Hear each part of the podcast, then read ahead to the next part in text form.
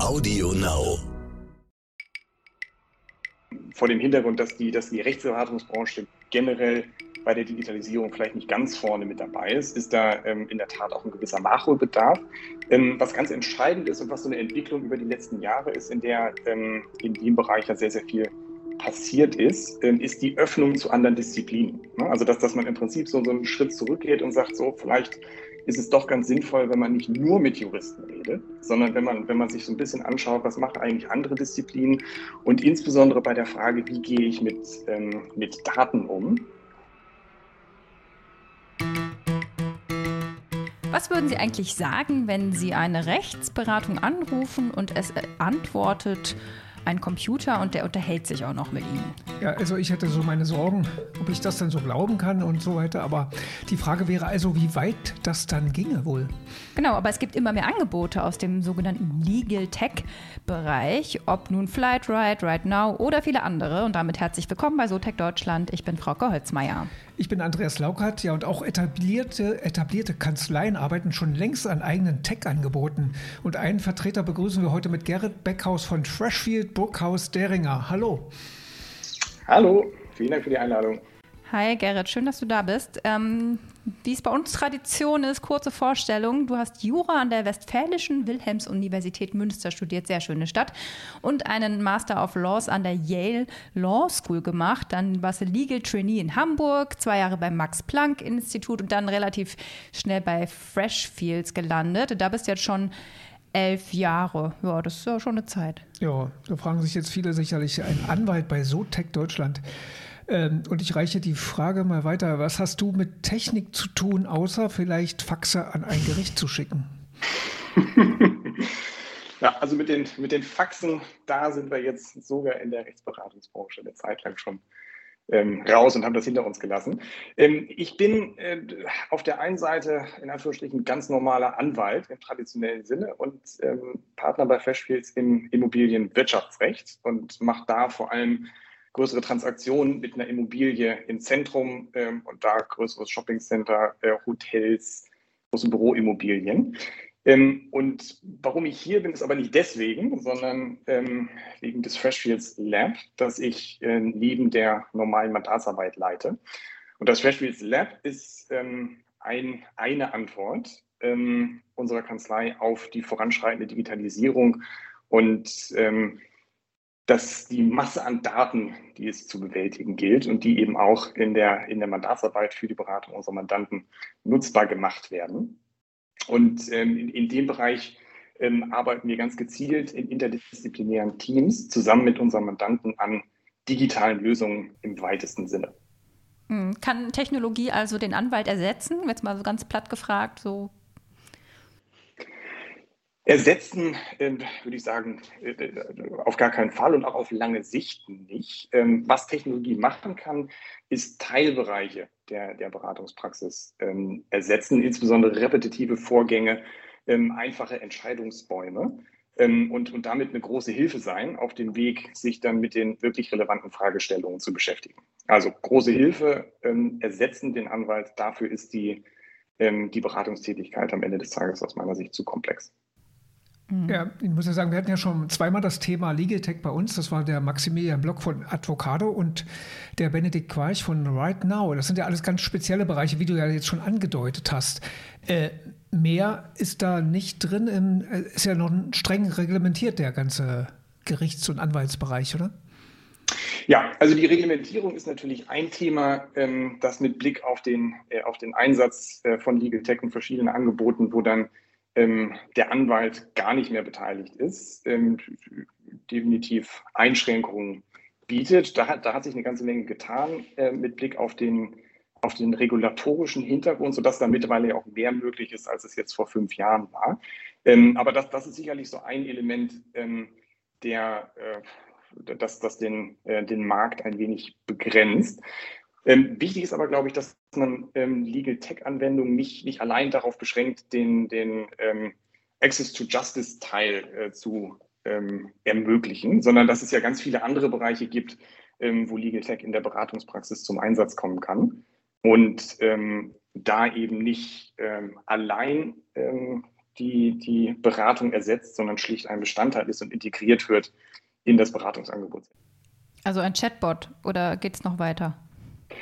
Es geht noch weiter. Also Chatbot ist, ist eine Variante ähm, und da, da, sind wir wieder bei der Fragestellung, was, ähm, was genau oder wie weit hilft mir ein Chatbot? Ne? Ich kann natürlich über, über Entscheidungsbäume in ähm, bestimmten sehr strukturierten Bereichen durch Antworten, die ich abfrage, ähm, relativ weit kommen. Ähm, zu irgendeinem Zeitpunkt komme ich aber relativ schnell dahin, dass ich eine Wertungsfrage stelle. Und dann habe ich mit dem, mit dem Chatbot Schwierigkeiten und kann dann zum Beispiel aber überleiten in die ähm, traditionelle Beratung durch, durch einen Menschen auf der anderen Seite. Mhm. Also siehst du nicht äh, mein Einstiegssatz sozusagen demnächst irgendwie eine Rechtsberatung, ich komme mit meinem Fall Autoschaden irgendwie und dass dann irgendwann mal ein vollautonomer Bot mit mir spricht bis und mir dann sagt, ja, nehmen Sie sich einen Anwalt.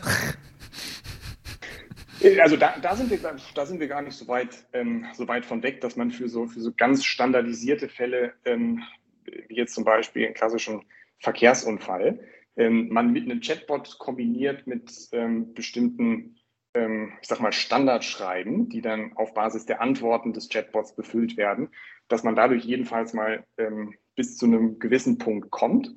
Und ähm, dann ist halt immer die Frage, ob äh, an der Stelle dann ähm, ein Anwalt drauf schaut und ähm, das Ganze dann seinen Gang geht. Ja, aber als Einstieg ist das sicherlich hilfreich, um auch erstmal einfach zu verstehen, ähm, was gibt es für Möglichkeiten und einzugrenzen, was das, was das eigene Problem ist und dann die Beratung am Ende des Tages ja auch effizienter zu machen, weil einfach so ein ähm, gewisser Teil, in dem am Anfang Fragen gestellt werden, dann wegfallen würde. Mhm. Ihr seid ja eine sehr große Kanzlei und habt ja als, als Mandanten in der Regel Unternehmen oder, ne, also jetzt keine normalerweise nicht die Rotlichtverstöße oder solche Dinge. Ähm, Wer ist dann jetzt für euren Legal Tech-Bereich die Zielgruppe? Ist es dann, dass ihr euch dann weiter öffnen wollt in diese standardisierten Sachen auch oder nutzt ihr dann wirklich auch für die ganz großen Fälle dann künstliche Intelligenz oder sonstige Technologien? Was ist so da die Idee? Ja, also wie du sagst, in der Tat, die Rotlichtverstöße ist nicht, ähm, ist nicht unser, äh, unser Geschäftsmodell. Ähm, und es gibt verschiedene, ähm, verschiedene Bereiche, wo Legal Tech bei uns zum Einsatz kommt. Aber die Idee ähm, ist äh, auf der einen Seite Prozesse effizienter zu machen durch den Einsatz von, von Technologie. Das geht bei uns so eher in, den, in Richtung Legal Operations. Und dann als Kernanwendungsbereich dessen, was wir, was wir im Freshfields Lab machen, ist es, konkrete Problemstellungen auf dem Mandat zu lösen, die sich im Prinzip mit der, mit der herkömmlichen Herangehensweise, also mit einem manuellen Vorgehen, ähm, aus verschiedenen Gründen nicht lösen lassen. Ja, es, ist, es, geht dann darum, dass man, dass man Technologie einsetzt, um ähm, einerseits an, an, an Stellen ein, ein Value-Add zu geben, den man sonst nicht hätte und teilweise eben auch neue Beratungsprodukte zu entwickeln. Wobei wichtig ist, dass es eben nie ähm, dass das Standalone Softwareprodukt ist, sondern dass es immer ein integrierter Ansatz ist. Also es ist die Kombination aus der, der juristischen Beratungsleistung, ähm, Technologie und Prozess. Und das wird, wird zusammengebracht. Ähm, und den, den Einsatz von künstlicher Intelligenz, das ist auch ein, ein Bestandteil. Ähm, ein, ein Teil unseres Kernteams im Lab zum Beispiel ist, ähm, ist eine Gruppe von Machine Learning-Experten, die insbesondere wenn es darum geht, aus großen Datenmengen, ob das Klagen oder Verträge sind, bestimmte Informationen automatisiert auszulesen, um dann diese Informationen weiterverarbeiten zu können. Ähm, das ist ein Anwendungsbereich, wo, wo Machine Learning zum Beispiel relevant ist. Jetzt wissen wir ja auch, dass die großen, zum Beispiel die großen Versicherungen, nehmen wir mal die Allianz, die hat ja die versucht ja immer mehr Geschäft auch an Land zu ziehen für sich selbst. Also da weiß ich, wenn man da Kunde ist in einer Rechtsberatung oder einer Rechtsversicherung, dass man schon, bevor man überhaupt zum Anwalt kommt, schon äh, erste Informationen bekommt oder Tipps und so weiter. Gibt es da auch Zusammenarbeit, dass man versucht, dass die Versicherungen zum Beispiel dran sind, da Kosten zu sparen und sagen, wir wollen viele dieser Fälle vorher schon abtun und da Technik einzusetzen, um, um da nicht gleich, am, gleich von Anfang an den Anwalt einzuschalten, der ja teuer ist?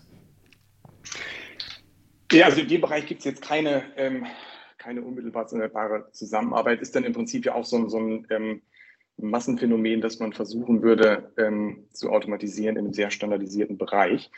Ähm, aber also insgesamt, was man, ähm, was man, was man ja klar merkt, ist, dass ähm, auf Mandantenseite äh, das Interesse an digitalen Lösungen und am Einsatz von Technologie ähm, genauso groß ist, wie es, ähm, es jetzt bei uns der Fall ist. Ne? Und der, der, also es sind, sind ja eine ganze Reihe von ähm, mal, Wirtschaftsbereichen, ähm, in denen Mandanten unterwegs sind, die wir beraten, wo die Digitalisierung schon wesentlich weiter vorangeschritten ist. Ne? Also gerade die Beratung von, ähm, äh, von den großen Tech-Konzernen ist so ein Schwerpunkt unserer Tätigkeit. Und ähm, das ist natürlich auch ein Element, dass man auf Mandantenseite dann mit, ich sag mal, im technischen Bereich und, und was so die datenbasierte Entscheidungsgrundlage ermitteln und darauf dann Entscheidungen fällen angeht, ähm, auf einem sehr sophisticated Level unterwegs ist. Also ihr müsst es quasi machen, damit äh, die, ihr die Mandanten behalten könnt. Also damit die sehen, ihr geht mit der Zeit und entwickelt euch weiter und es gibt wahrscheinlich noch andere Kanzleien, die in die Richtung unterwegs sind. Ja, also ich glaube, ähm, der, der, generelle Ansatz, dass man sich dem technologischen Fortschritt nicht verschließt, ähm, das ist, ist, ganz klar eine, ein, strategischer, ähm, ein strategischer Schwerpunkt. Und ähm, vor dem Hintergrund, dass die, dass die Rechtsberatungsbranche generell bei der Digitalisierung vielleicht nicht ganz vorne mit dabei ist, ist da ähm, in der Tat auch ein gewisser Nachholbedarf.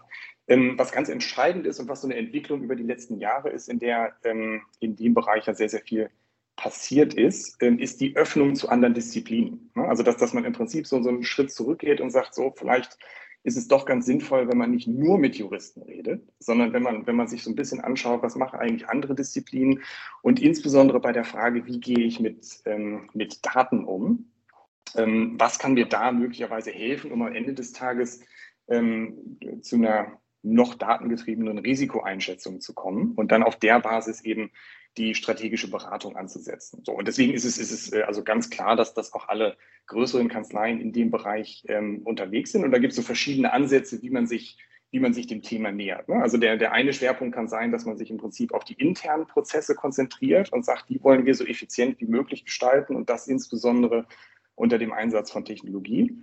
Und ähm, dann gibt es eben den, ähm, den Bereich, der sehr darauf fokussiert, dass man neben den internen Effizienzgewinnen ähm, an, an der, an der, auf der Produktseite am Ende des Tages arbeitet und versucht, dass man da eben die verschiedenen Disziplinen reinbringt und ähm, einen Schritt weit weggeht von der klassischen Rechtsberatung, nenne ich es jetzt mal, oder dem, was man, was man vielleicht früher mal als Rechtsberatung verstanden hat, nämlich dass eine konkrete Rechtsfrage geklärt wird, wesentlich mehr in Richtung von der strategischen Beratung, ähm, die jetzt auch Elemente umfasst, die jetzt nicht unmittelbar einen rechtlichen Bezug haben, sondern eben auch und dann ähm, dabei helfen, wirtschaftlich relevante Entscheidungen zu treffen. Mhm. Ähm, ja, da fällt mir was ein, weil du das gerade sagst, interdisziplinär. Äh, es wäre eine Frage gewesen, Vielleicht gibt es da sogar Witze drüber. Treffen sich ein ITler, ein Anwalt und ein Datenschützer oder so. Punkt, Punkt, Punkt. Ich weiß nicht, wie der Gag weitergeht, aber ja, wie, wie funktioniert sowas? Ich meine, ihr, die drei wären ja echt eine Branche oder Menschen, die ganz spezielles Interessen, ganz spezielle Interessen haben. Ne? Der ITler, der so seine Codes guckt, der Anwalt, der Paragraphen lesen kann. Alles sehr komplex. Funktioniert das? Ja, und ich glaube, dass das ist auch genau die, die Kernherausforderung, dass man die, die verschiedenen Disziplinen, die ähm, ehrlich gesagt alle eine eigene Sprache sprechen, dass man die, mhm. äh, dass man die zusammenbringt. Und das, das ist auch ähm, ein, ähm, ein Kernaspekt dessen, wie wir versucht haben, das Lab als Plattform aufzusetzen, auf der eben genau diese Interdisziplinarität herrscht. Und ähm, was, was wir festgestellt haben, und das sind dann natürlich so die, die Learnings über die Zeit, ähm, dass dass, dass es wirklich entscheidend ist, ähm, die, die verschiedenen Disziplinen mit jemandem zusammen durchzubringen, der so an der Schnittstelle operiert und so diese Übersetzungsleistung schafft. Ne? Als, als ähm, Jurist, jetzt ohne pauschalieren zu wollen, bildet man sich ja regelmäßig ein, dass man viel mit Sprache arbeitet und deswegen, wenn man irgendwas ähm, mit Sprache darstellt, dann schon ausreichend klar ist und das dann doch mhm. eigentlich jeder verstehen müsste. Und übersieht dabei, dass man im Prinzip mit seinem eigenen Vokabular arbeitet. Ja, also wenn auf der anderen Seite ein Jurist steht, dann vielleicht schon.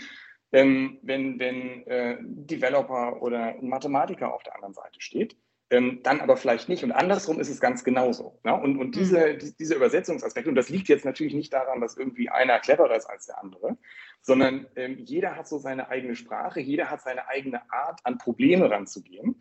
Und ähm, das zusammenzuführen, ist ähm, also extrem ähm, wertschaffend äh, und auch ein Teilbereich, der das, der, das Ganze, ähm, der das Ganze so spannend macht, weil man einfach diese unterschiedlichen ähm, Problemlösungskompetenzen und Skillsets zusammenbringt und dann gemeinsam an einer Lösung zu arbeiten.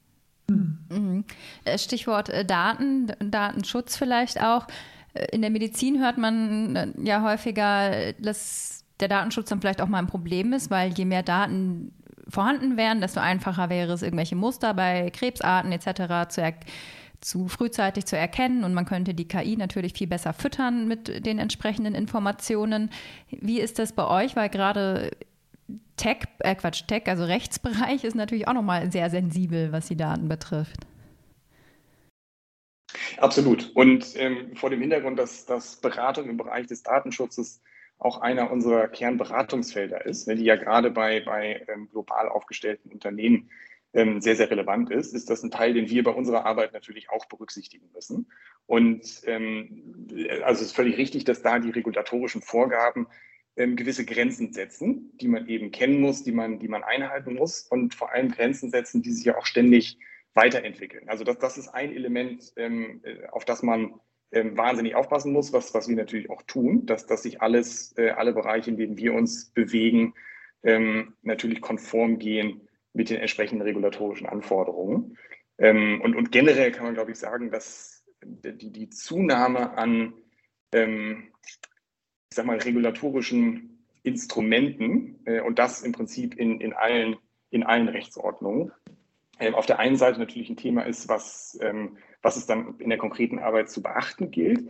Auf der anderen Seite aber dann ähm, natürlich auch ein, ähm, Beratungsfeld eröffnet ne? und ähm, dadurch ein Bedarf ähm, einen Bedarf hervorruft, dass zum Beispiel ein global aufgestelltes Unternehmen wissen muss, wie in einzelnen Jurisdiktionen, wo entsprechend die Produkte angeboten werden, da die regulatorischen Vorgaben sind. Und das, das wäre zum Beispiel ein, ein Beispiel ähm, für, für ein Produkt, für eine Plattform, die wir entwickelt haben, ähm, gemeinsam mit, mit einem Mandanten, die sich, die sich genau darauf fokussiert, dass im Prinzip ähm, jeder Mitarbeiter des, äh, des Mandanten abrufen kann, ähm, ob ein bestimmtes Produkt in einer bestimmten Jurisdiktion ähm, bestimmten Beschränkungen unterliegt und welche das sind und ähm, dadurch dann äh, im Prinzip durch die, durch die Kombination der zur Verfügungstellung der Daten auf der Plattform und das in einer strukturierten Form und über interaktive Dashboards ähm, im Prinzip zu diesen ähm, Zugang wesentlich erleichtert, was die regulatorischen Vorgaben in den einzelnen Jurisdiktionen relevant für das Produkt sind.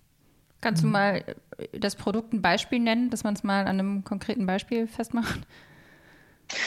Also, äh, wenn man jetzt im ähm, Bereich des, ähm, des autonomen Fahrens unterwegs ist, ne, dann äh, ist es wichtig, dass ich für ähm, Jurisdiktionen zum Beispiel weiß, was da die entsprechenden ähm, Vorgaben, Verkehrsregeln etc. sind, um damit den Algorithmus zu füttern. Das, das wäre ein Beispiel.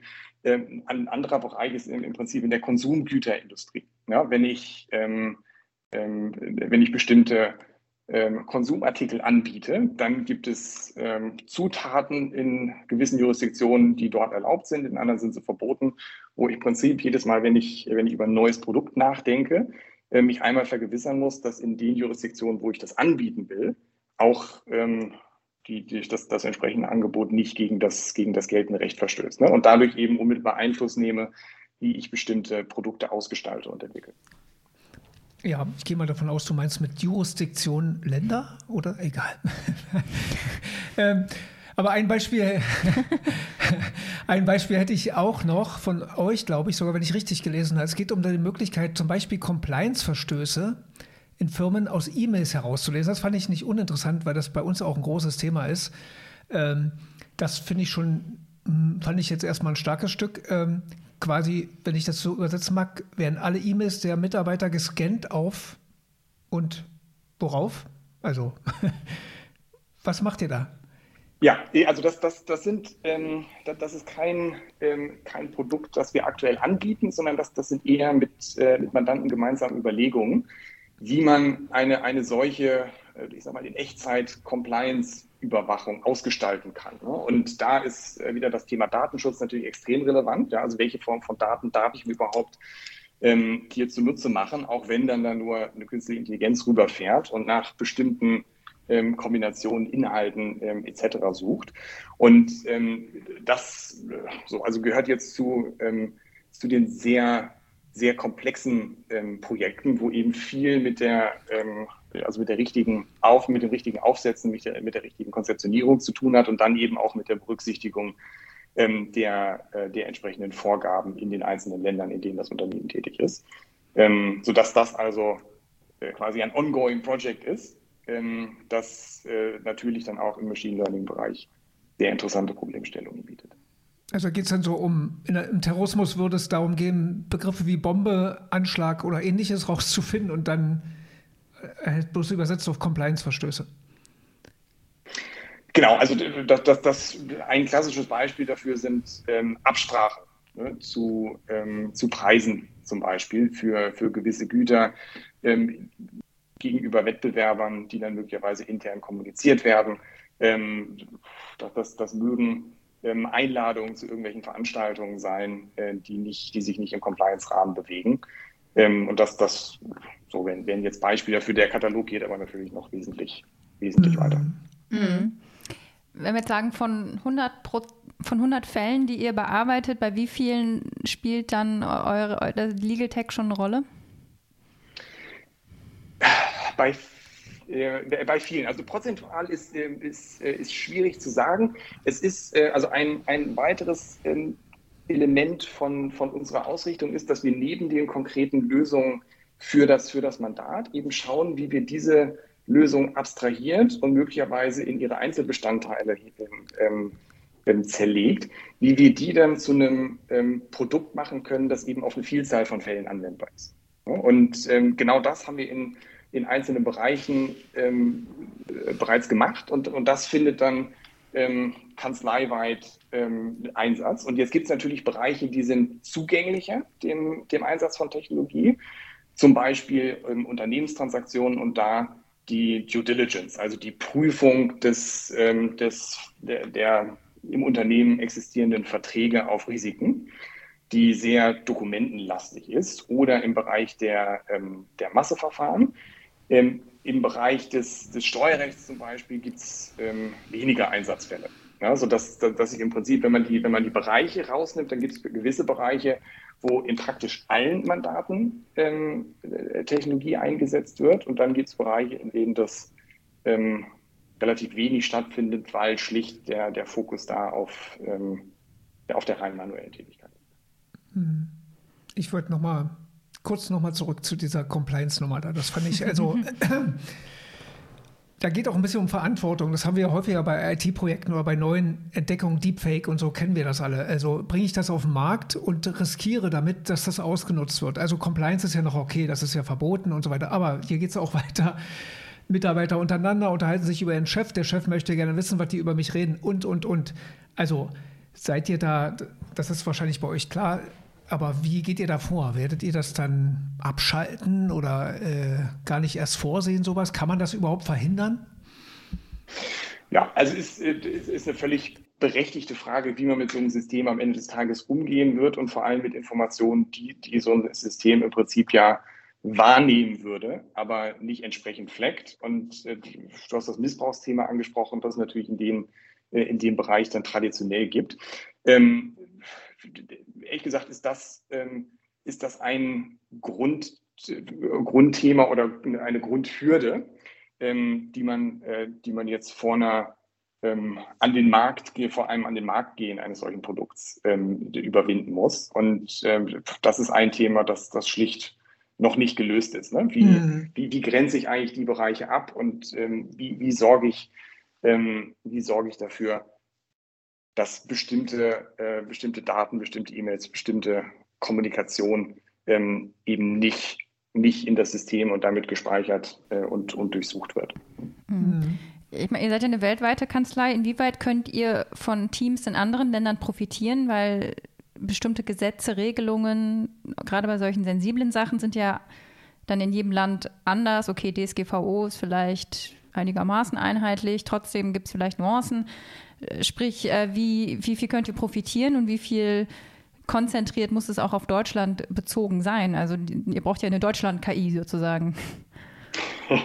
ja, wobei, wobei die, die Überlegung eben von Anfang an ist, ich meine, wir sind eine globale Kanzlei und auch das Lab ist nicht als, als deutsche Einheit ausgestaltet, sondern als globale Plattform, wo wir auf den Projekten auch mit, mit äh, Kollegen aus der ganzen Welt eben zusammenarbeiten. Und genau das gilt es eben von Anfang an sicherzustellen, dass, dass ich nicht versuche, jetzt für, für, für eine Jurisdiktion hier das, das Einzelfallprodukt zu schaffen, sondern dass ich immer ähm, überlege, und das ist dann eben Teil der, der Konzeptionierungsphase, ähm, wo habe ich vergleichbare ähm, Regelungen, wo habe ich Abweichungen und wie kann ich das entsprechend unterbringen, um dann dem Mandanten nicht zu sagen, Mensch, ich habe jetzt eine tolle Lösung für ähm, zwei oder drei Länder äh, und der mich dann anguckt und sagt, das ist ja super ähm, und was ist mit den anderen 80? Ja, das, ähm, da, das ist natürlich ein Teil, den man immer ähm, den man immer mitdenkt ähm, zu Beginn und bei dem wir dann enorm davon profitieren, was, was schlicht an an Wissen ähm, über den Globus verteilt bei uns in der Kanzlei ist. Mhm. Diversität ist immer ein großes Thema, äh, gerade bei solchen KI und so weiter. Jetzt können, würde ich mal vermuten, das ist jetzt aber ganz böse gesprochen, dass es mehr Anwälte als Anwältinnen gibt, es mehr ITler Männer gibt als Frauen. Wie kriegt ihr das hin, dass eure Teams divers sind? Ähm, das stelle ich mir schwierig vor. Ja, ähm, also das, das äh, Recruiting-Thema bei, ähm, bei Anwälten, Anwältinnen, gerade ähm, bei der, ähm, beim, beim Einstieg, ähm, geht das so Richtung 50-50.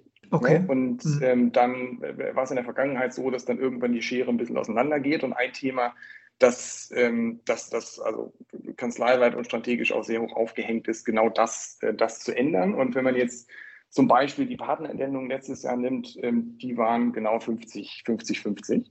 Bei den technischen Parts äh, ist es in der Tat so, dass, dass ich traditionell ähm, einen Männerüberschuss habe.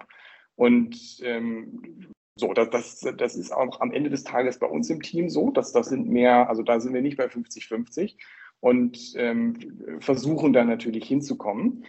Ähm, aber das ist, glaube ich, ein, ich sage mal, Problem, das ähm, dem nicht nur wir ausgesetzt sind, sondern der ähm, so ein bisschen den, den Markt wiedergibt und wo man natürlich versuchen muss, dass man, ähm, dass man gegensteuert.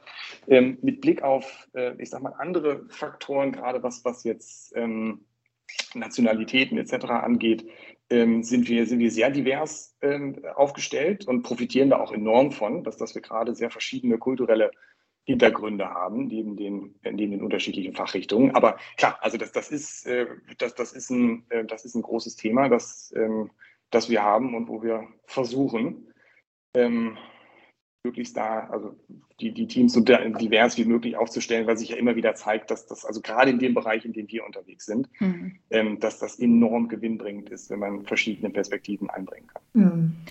Klar, ihr braucht Programmierer, Data-Spezialisten etc. Ähm, wie sieht es aber auf der Anwaltsseite aus? Ändert sich da auch schon was im Studium, dass man so in solchen noch ein technisches Verständnis und so auch schon bekommt? Und äh, spiegelt sich das da schon wieder? Oder habt ihr dann einen Weiterbildungsauftrag? Oder können die das einfach alle schon, die Jüngeren, weil sie eh schon affin sind in der Richtung? Oder ja, also was, was äh, immer mehr äh, passiert, und zwar getrieben von ähm, Studenteninitiativen, die, die wirklich an, ähm, also gerade an den deutschen Unis, da bin ich so ein bisschen vertraut damit, ähm, wahnsinnig viel auf die Beine gestellt haben in den letzten Jahren und damit im Prinzip dieses Thema, ähm, was heißt eigentlich Legal Tech für die Juristenausbildung und für das, was man nachher beruflich macht, wenn man das Studium abgeschlossen ist, die da die ähm, Universitäten, vielleicht kann man so sagen, so ein bisschen vor sich hergetrieben haben, sodass jetzt auch immer mehr Kurse sich, ähm, sich an, den, an den Unis entwickeln. Ähm, was, was den Praxisbezug angeht, ähm, ist das, glaube ich, noch so eine, eine Hürde, ähm, wo, wir noch nicht da sind, wo wir mal hinkommen sollten. Nämlich, dass man sagt, so jeder, der, ähm, der, der heutzutage sein Examen macht und äh, auf, den, auf den Markt kommt, dass der weiß, was es im, im technischen Bereich an Möglichkeiten gibt und wie man das, wie man das verknüpfen kann. Ähm, dass aber die Zahl derer, die das interessiert und ähm, die sich damit auch schon intensiv beschäftigt haben, ähm, sehr zunimmt. Ja? Aber ähm, gerade, gerade diese Schnittstelle, also ähm, juristischer, juristischer Hintergrund, möglicherweise ähm, zugleich noch ein technischer Hintergrund oder jedenfalls ein technisches Verständnis oder ein Verständnis für Daten, ähm, ist aber nach wie vor eine Kombination an Skillsets, die sehr, sehr stark gesucht und nachgefragt ist. Also da kann man, glaube ich, festhalten, dass so der, ähm, der Ausbildungsauftrag in dem Bereich noch nicht komplett erfüllt ist. Ähm, und gut, jetzt gibt es heute immer noch juristische Berufe, wo das nicht so wahnsinnig relevant ist. Ähm, aus meiner Sicht, wenn man jetzt so die nächsten 10, 20 Jahre sich anschaut, ähm, fällt es mir aber schwer zu sehen, wie man sich dieser Entwicklung verschließen kann. Ne? Und, und, und nochmal, es, es, geht ja nicht darum, dass man, ähm, dass man programmieren lernt, ne? aber dass, mhm. dass man ein Verständnis dafür entwickelt, ähm, was gibt es eigentlich in, äh, in, in, äh, im technischen Bereich und wie kann man das mit ähm, der juristischen Tätigkeit kombinieren. Das ist aus meiner Sicht äh, unerlässlich und ähm, würde dann auch enorm erleichtern eben diese interdisziplinäre Zusammenarbeit, ähm, von der am Ende des Tages äh, jedenfalls mal der Mandant im anwaltlichen Bereich enorm profitiert. Bevor wir zur letzten Frage kommen, vielleicht noch dahingehend, Hackathon äh, veranstaltet ihr auch? Ist das so euer Recruiting-Modell, um Leute zu animieren, doch äh, Programmieren in der Anwaltsbranche zu machen? Ja, also Recruiting-Veranstaltung völlig richtig und hat jetzt auch in der Vergangenheit äh, eine ganze Reihe von Talenten hervorgebracht, die dann, ähm, die dann nachher bei uns, bei uns gelandet sind. Das ist ja im Prinzip ähm, so, eine, so eine spielerische Art, ähm, die, ähm, die Teilnehmer dann an dieses Thema heranzuführen. Ne? Und ähm, da, also gerade der letzte, den wir gemacht haben, hatte eine tolle Kombination aus Juristen und eben auch ähm, Entwicklern und ähm, Technologie-Datenspezialisten aus entsprechenden Studiengängen, die dann zusammengekommen sind, wo wir also dieses Interdisziplinäre auch im Rahmen des Hackathons hatten.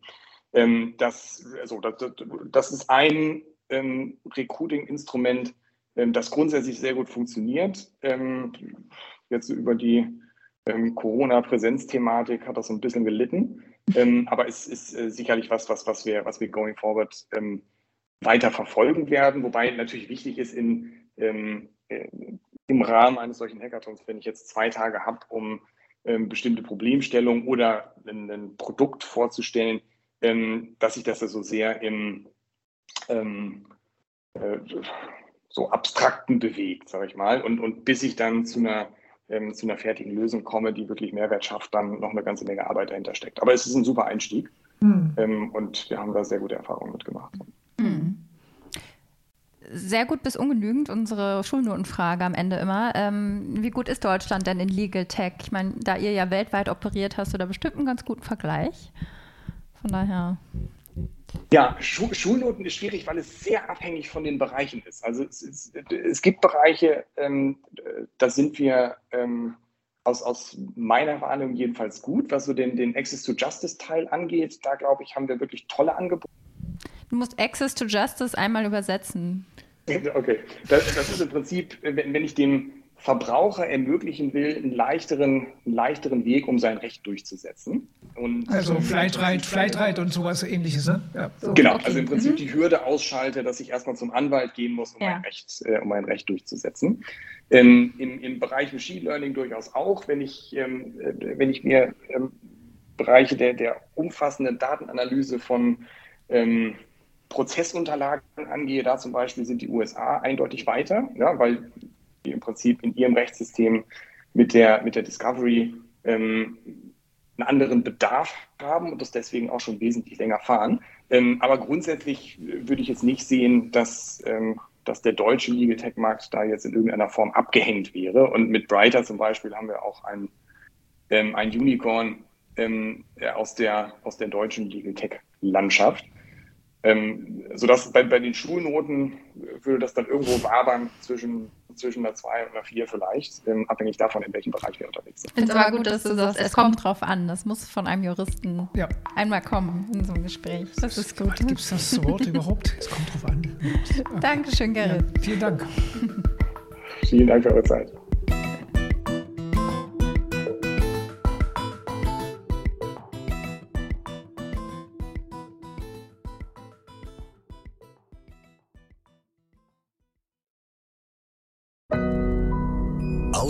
Audio Now.